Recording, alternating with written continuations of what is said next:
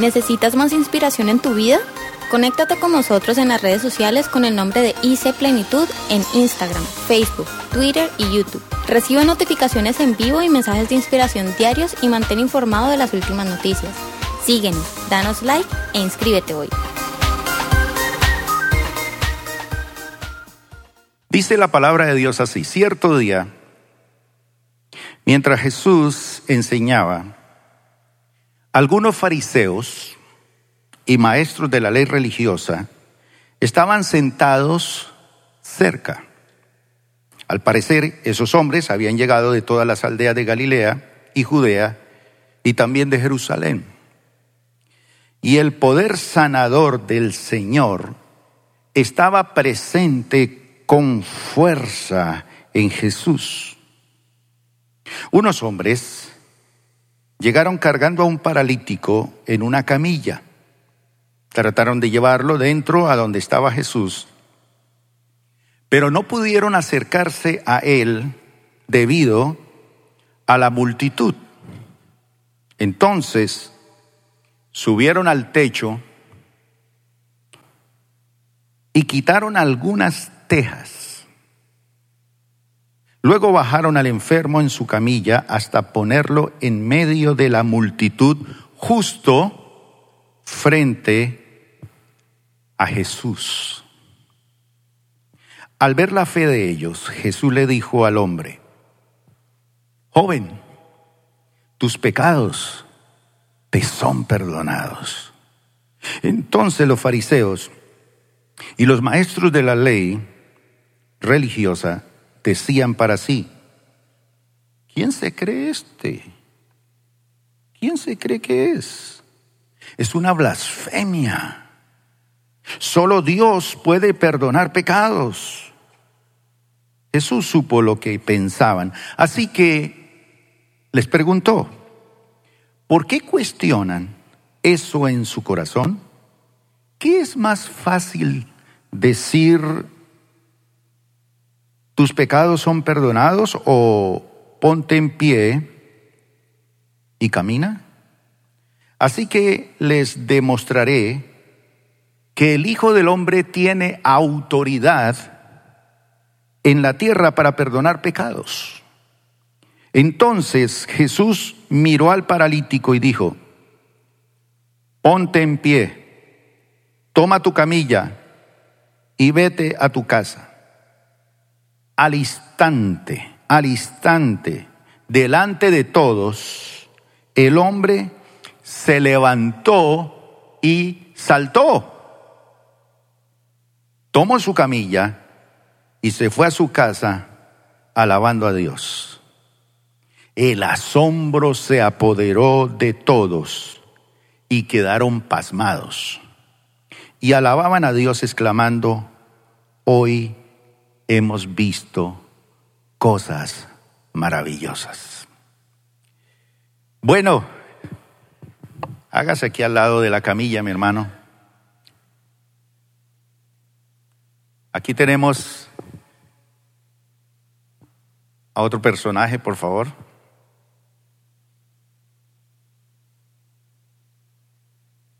Él es Jesús, aunque ustedes se rían un poquito, pero Él es Jesús. Cuando pensamos en Jesús y traerle todo al frente de Jesús, pues eso nos indica que en Él hay algo, que en Él lo hay todo.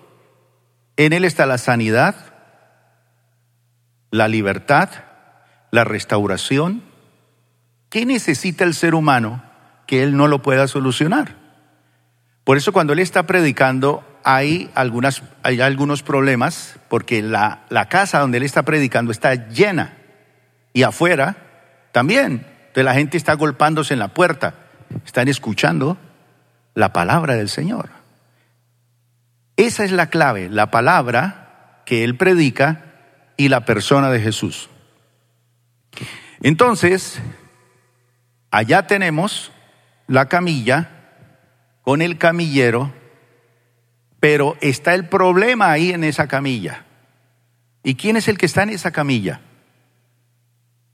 Un hombre paralítico. Joven paralítico. ¿Saben qué es paralítico? ¿Cómo es la vida de un paralítico? ¿Por qué no trata de usted ser un paralítico por un día, por un solo día?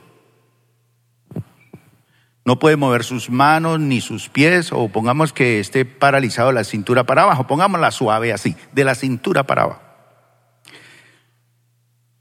Ya le cambia la vida. No puede caminar, no se puede desplazar, no se puede movilizar. Su vida realmente gira totalmente. Pero si es totalmente, por ejemplo, cuadraplégico, que ni las manos solamente le funciona, pues la cara, pues es todavía peor. Hay diferentes tipos de parálisis, pero en resumidas cuentas es parálisis. Lo que usted no sabe es que al lado suyo posiblemente hay una persona paralítica. No lo mire detenidamente, porque el problema es que los que estamos aquí no lo demostramos. Aparentamos que nos movemos, pero no.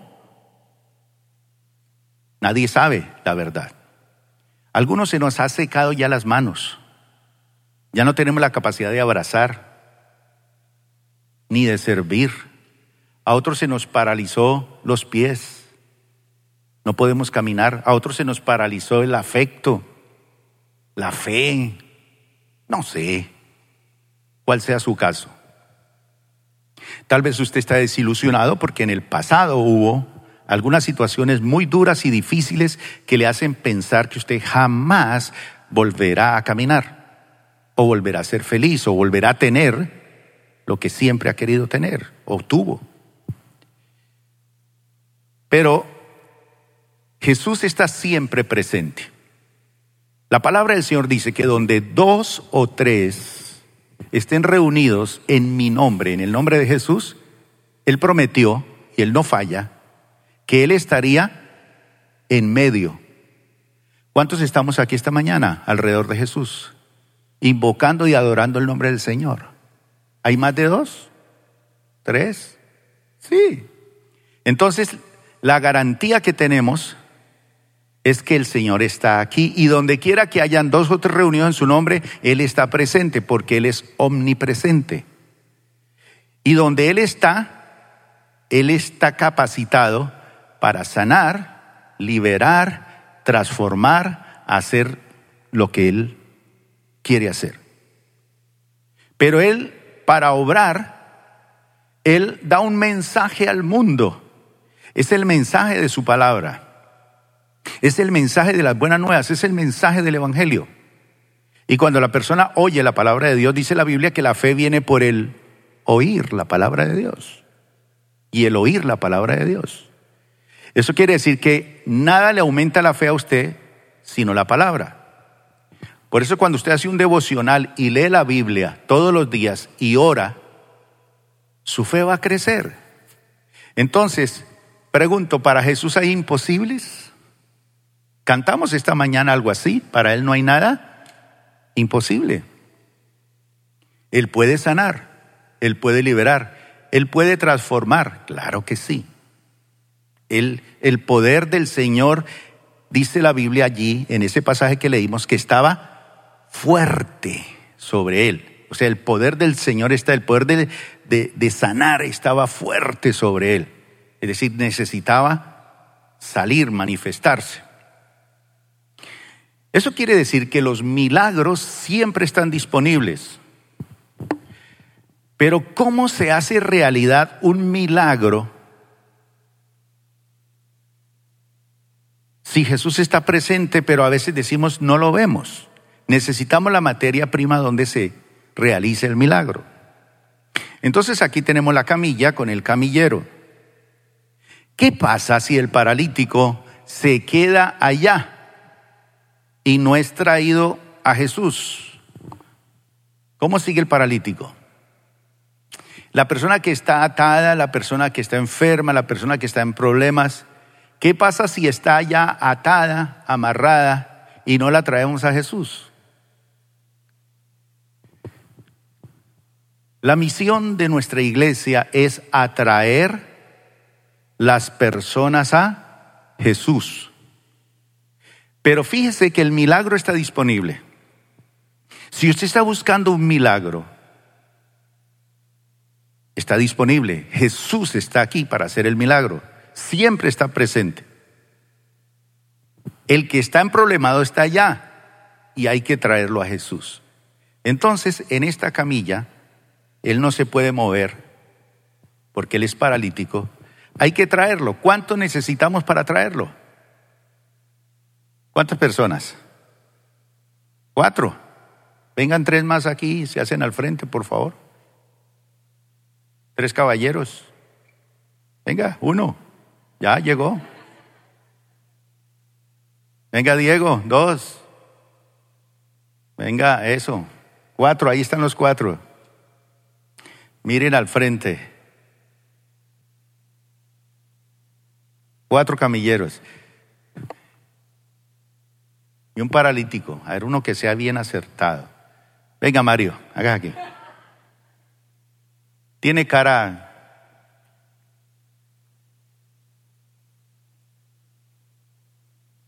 Párese aquí en la camilla, mi hermano. Ahí, al frente de la camilla. Mire para allá. ¿Usted estaba así? ¿Lo trajeron en camilla al Señor o no? ¿No? ¿Qué dicen ustedes? Ay, hermano, ya se le olvidó.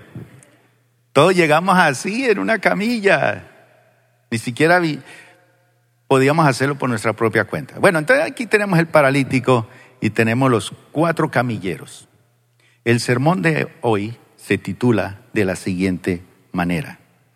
Dios, Dios o el Señor busca camilleros. Se buscan camilleros. Jesús está allí. El milagro está potencialmente allí. La camilla resiste. Paralíticos tenemos. ¿Cuántos paralíticos hay que están caminando ahí por las calles?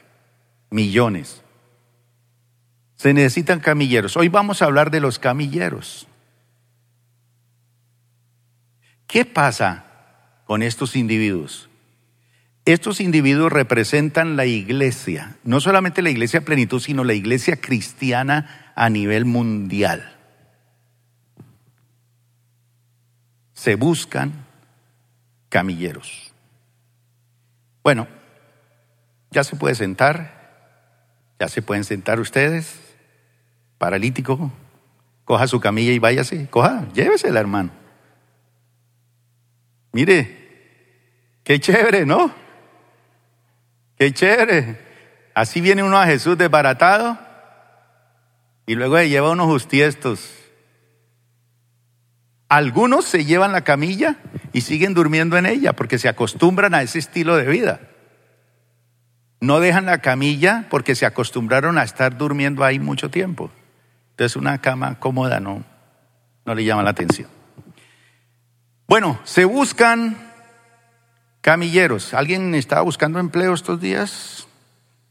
Supongamos que este título de este mensaje eh, fuera un anuncio de prensa. Vamos a suponerlo así rápidamente.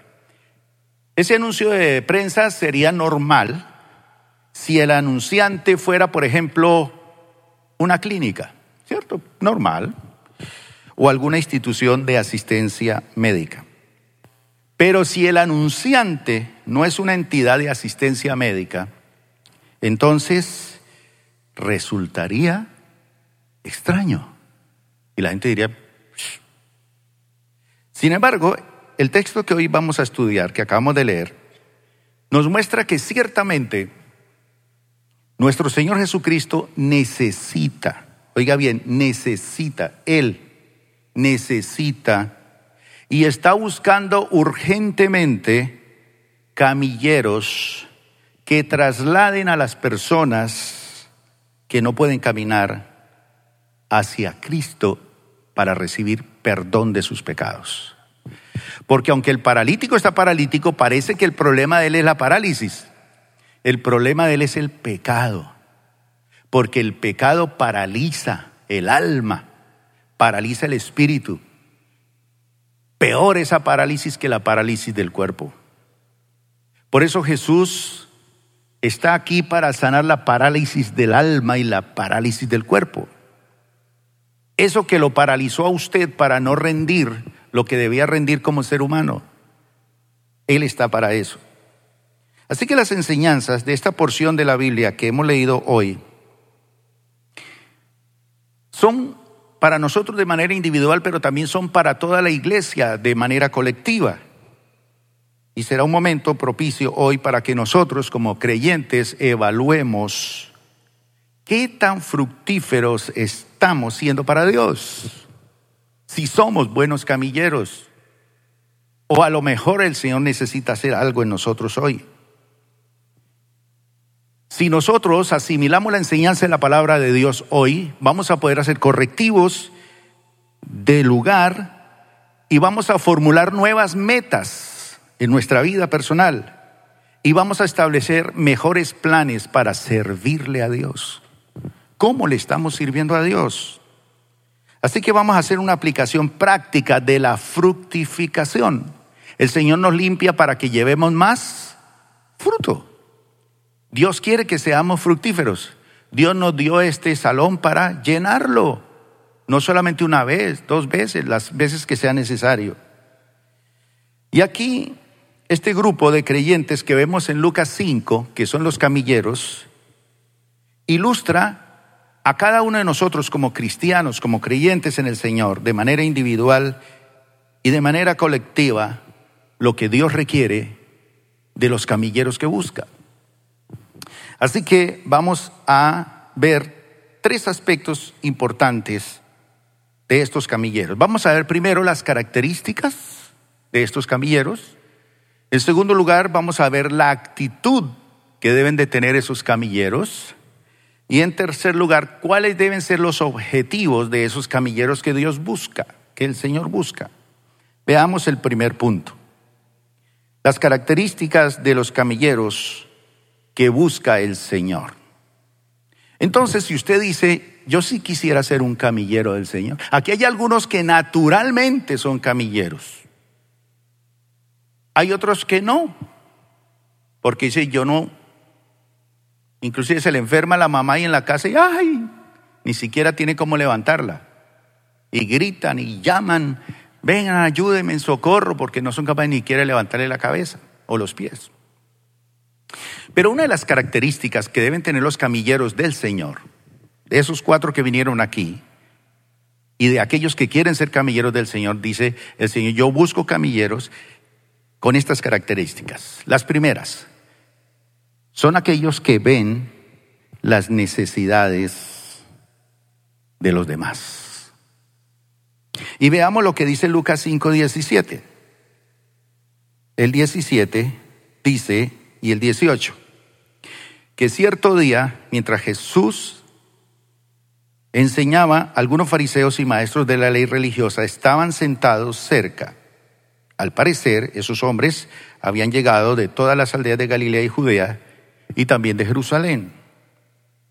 Y el poder del Señor, el poder sanador del Señor estaba presente con fuerza en Jesús. Y aquí vienen unos hombres, unos hombres, llegaron cargando a un paralítico en una camilla y trataron de llevarlo adentro a donde estaba Jesús. Ellos tenían ese objetivo. Ellos vieron las necesidades. Aquí este texto del Señor nos dice que el Señor Jesucristo estaba enseñando dentro sobre el reino de Dios. Estaba enseñando sobre su palabra. Cuatro hombres que creían en Jesús y que sabían lo que él podía hacer, tienen la misma visión los cuatro. Los cuatro se miran y dicen, este hombre no puede, ¿por qué tiene que estar paralítico? Hay solución. Tienen una visión. Jesús lo puede sanar. Es una visión, la visión del reino. Muchos de nosotros no tenemos la visión del reino. Tenemos la visión financiera, tenemos la visión de la salud. ¿Vieron cómo nos enseñaron a cocinar hoy? Otros tienen la visión de mantenerse en 90, 60, 90 perfectos. Y la visión es ir al gimnasio todos los días y meterle la ficha a eso. Otros tienen la visión del deporte, otros de la política. Pero estos cuatro tienen una misma visión. Y por lo general se piensa que usted debe tener visiones y sueños. Sueña. Pero también el Señor dice, sacrifícame a tu hijo. A veces los sueños hay que estar dispuesto a morir a ellos por la causa del Señor. Ellos tienen una visión. ¿Cuál es la visión de ellos? Es una visión no centrada en ellos. Pensaron en las necesidades de su amigo. Este hombre está paralítico. Seguramente los cuatro, pero no, pero yo voy a perder tiempo, ¿cómo lo va a llevar allá? Me toca cargarlo y ese hombre pesa mucho y después qué, y si no pasa nada, entonces qué. No, estos cuatro se miraron y dijeron, la solución está. Este hombre sale caminando, su vida va a cambiar si lo llevamos a Jesús. Y la visión es clara, dice el versículo al final, que lo llevaron cargando en una camilla y trataron de llevarlo adentro, a donde estaba Jesús, a meterlo donde era. Ese tipo de camilleros es el que el Señor está buscando. Y esta visión de la iglesia, por ejemplo, fue enseñada y practicada por el apóstol Pablo, cuando él en Hechos capítulo 20, versículo 35, dice así. Le está hablando a la iglesia y le dice, y he sido un ejemplo, he sido un ejemplo constante de cómo pueden ayudar con trabajo y esfuerzo. ¿A quiénes? A los que están en necesidad. Yo, me, yo trabajo y me esfuerzo en mí mismo, pero poco nos esforzamos en otra persona. Esa es la visión del reino.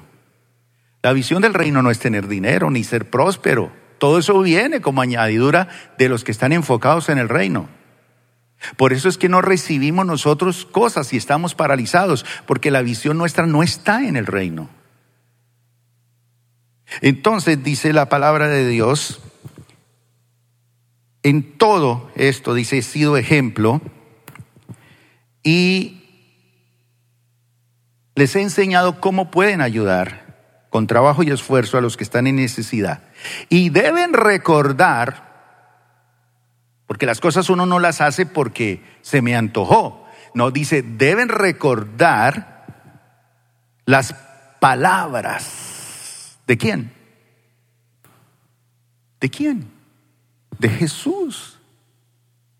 Esa palabra es poderosa. ¿Y qué dijo Jesús? Todos, digámoslo al tiempo.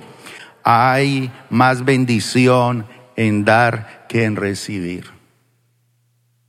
Estos camilleros que Dios busca son personas que ven las necesidades de los demás, porque es la visión del reino. No tenemos la visión del reino.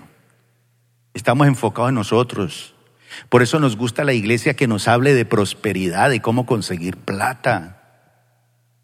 Por eso nos gustan los mensajes que nos, nos levanten la autoestima y toda esta cosa. Nos, nos gusta el mensaje del Evangelio sin cruz.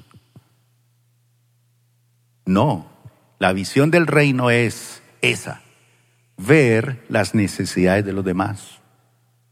Lógicamente estamos en una época que por favor,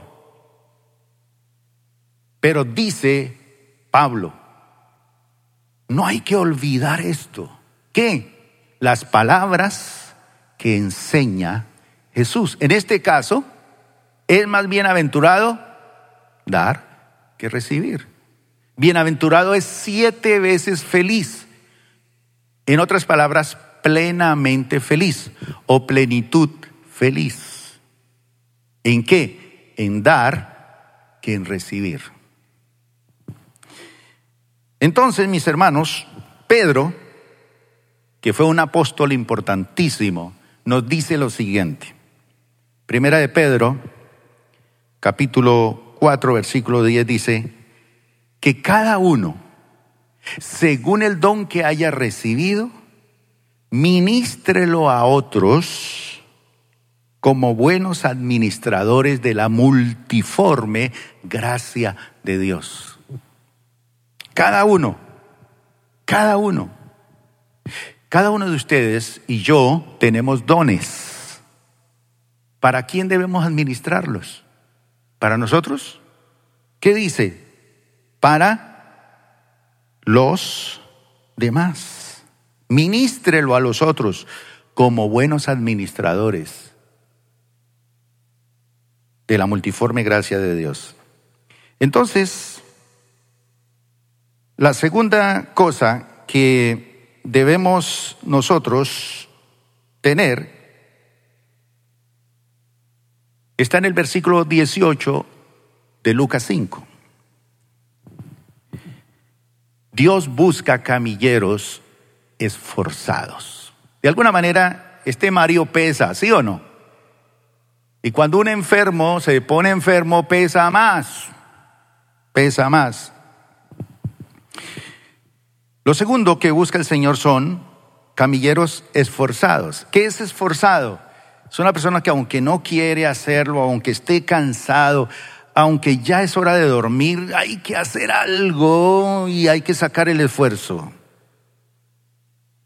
Dice en versículo 18, unos hombres llegaron cargando un paralítico. ¿Quién de ustedes ha cargado un paralítico? Levante la mano. O un enfermo. ¿Pesa, sí o no? Pero el que más pesa es usted mismo. Usted se ha ido cargando a lo largo de todos estos años, 20, 30, 40, 50 años, cargando y arrastrando con un paralítico de apellido Herrera, de apellido no sé qué. Y dice que llegaron cargando un paralítico en una camilla y trataron de llevarlo adentro donde estaba Jesús. ¿Por qué esforzados los camilleros que Dios busca? Porque cuando vieron la necesidad de aquella persona, estos cuatro unen sus esfuerzos, cada uno ofrece sus brazos y su fuerza física para realizar la visión llevémoslo, que téngalo por seguro, que llegando donde es, nunca más vamos a tener que cargar nosotros ni él con su parálisis. Esa es la visión del reino. Entonces Dios busca gente que vea las necesidades, pero también gente que se esfuerce, ¿sí? Eso es bien importante. Veamos en segundo lugar la actitud que Dios busca de estos camilleros. Lucas capítulo 5, versículo 19, nos dice que son personas que no se rinden ante las dificultades. Esos son los camilleros. ¿Qué dificultades para cargar este tipo? Un camino difícil. Llegan y la multitud. No, no se pudo hacer nada. Me imagino la gente, no, no insista que eso allá no puede entrar nadie, eso no se puede, eso no se puede. Pero estos cuatro deciden no rendirse ante las dificultades. ¿Qué dificultades, por ejemplo, se han presentado cuando usted quiere compartir el Evangelio a su familia? A su esposo, a su esposa, a un familiar. ¿Qué dificultades? No se rinda. ¿Cuántas veces usted ha tratado de hablarle de Cristo y le dice, si usted quiere seguir siendo mi hermano o mi amigo, no me hable de eso. Porque así son las cosas. O cada vez que usted trata de hablarle del Señor, se mete en unos problemas que ya usted oye una voz, dice, no, para conservar la calma, no le hable. Pero no se rinda ante las dificultades. Esos son los camilleros que Dios busca. Dice en el verso 19, pero no pudieron acercarse a Él. Qué curioso, debido a la multitud. Entonces subieron al techo Y quitaron algunas tejas y luego bajaron al enfermo en su camilla hasta ponerlo en medio de la multitud justo frente a Jesús. Sí encontraron una gran dificultad, adentro y afuera. De pronto usted está aquí adentro en la iglesia, por alguna razón usted está aquí hoy leyendo la Biblia y escuchando el sermón. Podía estar en otra parte ahorita, pero usted está aquí porque es una persona que ama al Señor. Pero de pronto hay alguien aquí que lo que está haciendo es impedir que una persona que quiere acercarse llegue porque usted está estorbando. Yo una vez oí a una pastora en una iglesia que le decía a la iglesia, hermano, si usted realmente no se siente bien aquí en nuestra iglesia, le pedimos con todo el corazón, desocupe esa silla. Váyase, hermano. Déjenos que hay gente afuera que quiere venir a sentarse. No se me duerma en la prédica. No vaya a orinar mientras estamos predicando. No haga, conteste el celular mientras estamos en esto. No estorbe, por favor. Y yo decía, uy, donde yo diga eso en mi iglesia en Cali me cogen a piedra esos hermanos. Pero estos creyentes se ponen de acuerdo en qué? En la solución del problema. Qué cosa tan interesante. A veces uno encuentra gente adentro que se ponen de acuerdo es para tirarse más el plan. No, se ponen de acuerdo para solucionar problemas. Qué linda una iglesia que se pone de acuerdo para solucionar problemas. ¿Cuál es el problema ahora en la iglesia? Tal, listo, la solucionamos, ya, vamos para adelante. Pero hay otros que se les presentan los problemas, ay, no, ay, no, me voy de esta iglesia.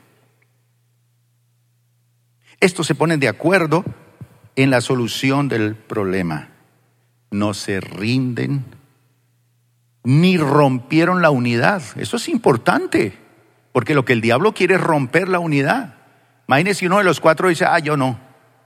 Bueno, entre los tres lo llevan, pero se pone más difícil la cosa. Pero no se rompió la unidad, no se desanimaron, perseveraron en ese propósito común y lograron la meta.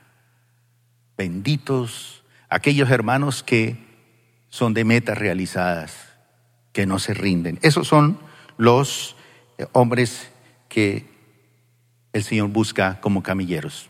En segundo lugar, ¿Qué otra actitud? La primera, no se rinden y la segunda, que ejercitan su fe. De nada sirve usted que diga yo tengo fe si no la pone en acción. ¿De qué sirve la fe sin obras? Dice Santiago. Uy, sí, yo creo en el Señor, pero su forma de hablar es diferente, su actitud es diferente. Mire que usted viene a la iglesia castigado, obligado. Es que me obligan a ir a esa iglesia. No, lo que la palabra del Señor dice aquí es, verso número 20, dice que al ver, al ver qué, la fe de ellos, ya.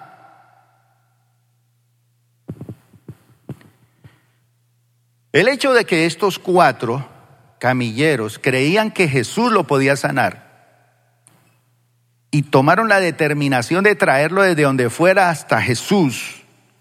Y cuando se lo bajan y se lo colocan ahí, es la mejor prueba de su fe. Pero muchos de nosotros estamos es durmiendo en la cama y viendo televisión, Señor, dame un trabajo. Señor, cambia a mi esposa. Cambia a mis hijos. Pero el Señor dice, no, ¿para qué le voy a dar a este? Me está pidiendo un trabajo, se lo doy, no vuelve a la iglesia. Mira, este otro me pide una finca, ¿para qué? No vuelve a la iglesia. Consigue un carro de alta gama, ya se ocupa en eso, ya no tiene. Consigue tres perritos y ya no tiene tiempo para venir a la iglesia. Porque es que tengo tres perros, los tengo que cuidar. Sí, cuídelos y bien chévere. Claro que sí. Pero nada de eso lo separa de su compromiso con Dios. Entonces, estos creyentes tienen fe, lo muestran. La fe de estos creyentes, ¿a quién es el primero que motivan? Al paralítico. El paralítico venando para acá. Mario ahí. Esta gente tiene fe, pues hermano, hagámosle, claro, vamos. Pero si uno de los cuatro, ¿será que sí? Y cuando van llegando, ay, no, mire toda esa gente, no, se perdió toda la plata que invertimos aquí. No, no, no, no, no. Estos creyentes, camilleros con fe, motivan al enfermo y acepta ser traído a Jesús. Claro que sí. Porque una vida consagrada, una vida de fe, influye a otras personas para rendir su vida a Cristo. ¿Sabe por qué su familia no se ha convertido al Señor? Porque usted no ha influido, no ha mostrado su fe. Usted dice que cree en el Señor, pero es el que más alega en la casa, el que más se queja, el que más reniega. No ven la fe, no ven los cambios, no ve su vocabulario, no ve su, su actitud. Entonces, hay un pasaje de la Biblia en Mateo 17 que me gusta porque el Señor Jesús dice aquí que Él está dispuesto a hacer grandes cosas a través de quienes tienen una fe grande. Mire lo que dice. Más tarde, los discípulos le preguntaron a Jesús en privado, usted en la historia, le traen un muchacho endemoniado y el pelado salió más malo que cuando lo trajeron. Jesús no estaba allí y ellos empezaron a hacer lo que Jesús hacía, a reprenderle, pusieron las rodillas en el cuello, lo doblaron, me dicho, fuera, fuera, fuera y nada. Pero no, entonces el papá tuvo que venir donde Jesús y decirle, Señor, mire, se lo trajimos a sus discípulos allá de plenitud y antes está más enfermo. Mire todos moretones y nada. Entonces Jesús les dice, ustedes no tienen la fe suficiente. Les dijo, les digo la verdad, si tuvieran fe, aunque fuera tan pequeña como una semilla de mostaza, parta un granito de arroz en cinco o seis pedazos, así. aunque fuera tan pequeña como una semilla de mostaza, podrían decirle a esta montaña, Cristo Rey, tres cruces, parálisis, a la montaña que lo está haciendo ver a usted que no se puede. Pueden decirle a la montaña, muévete de aquí hasta allá, y la montaña se movería. Nada sería imposible.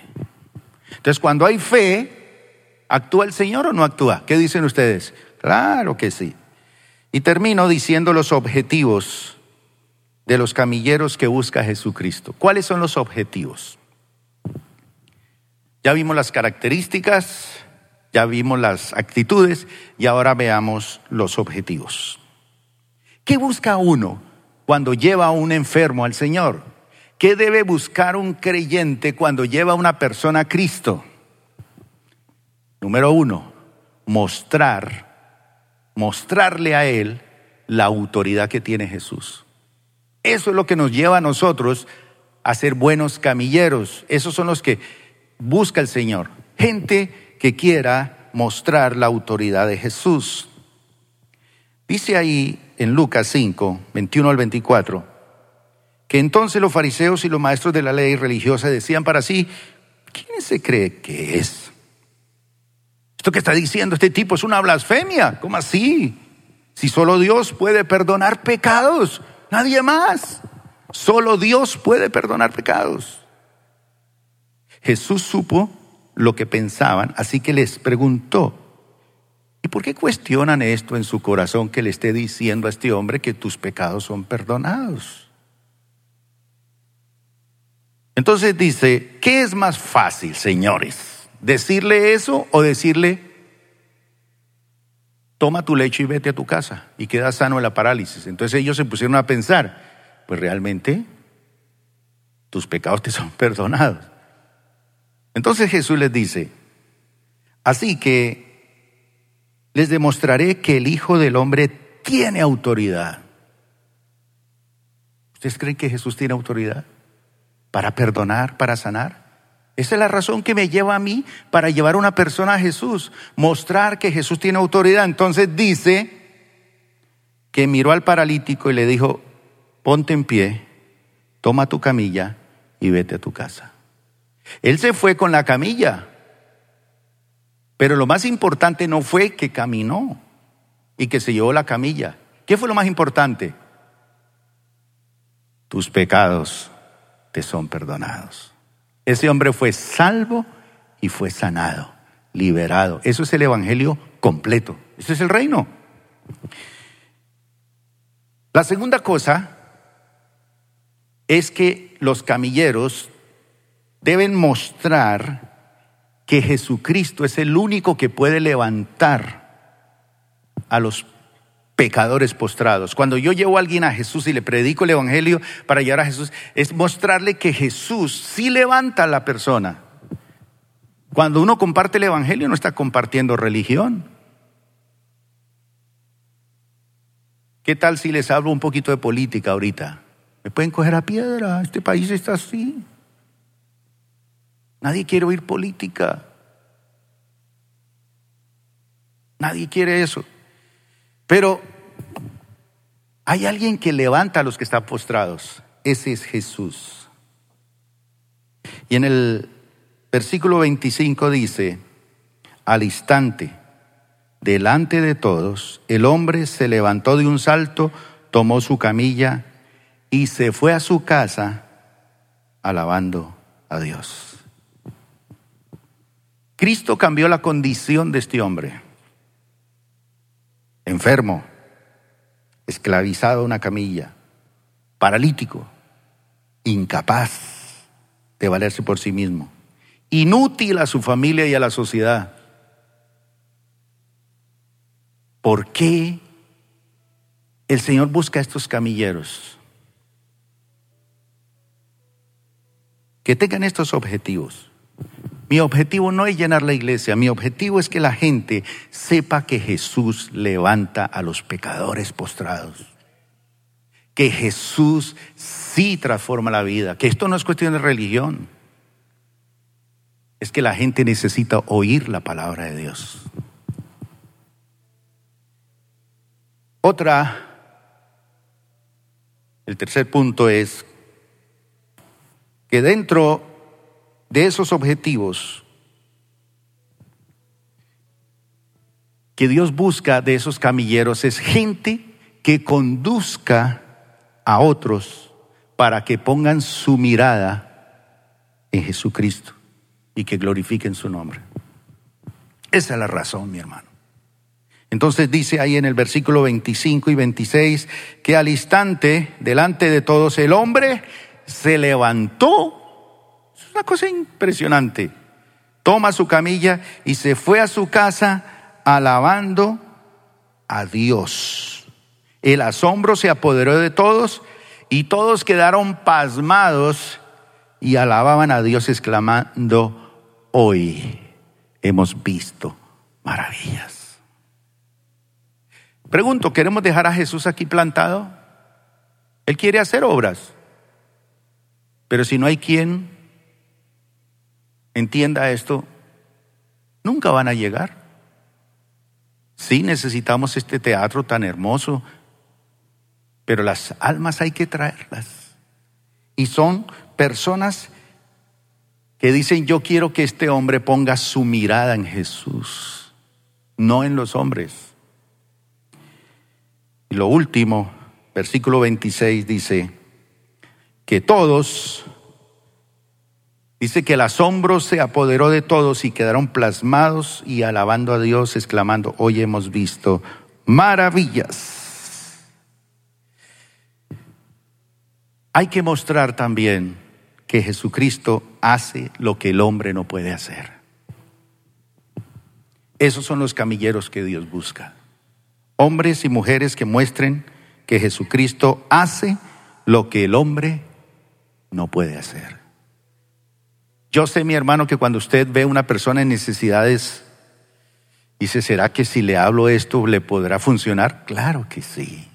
Jesucristo nunca falla. Vamos a ponernos de pie. Y vamos a orar por camilleros que tengan estas características, que tengan estos objetivos, que tengan estas actitudes. Dios va a hacer cosas grandes. Gracias por acompañarnos el día de hoy. Nosotros creemos que Dios quiere hacer más cosas para ti a través de ti y nos encantaría saberlo. Si has sido impactado por este ministerio, compártelo a nuestro correo electrónico info.plenitud.org.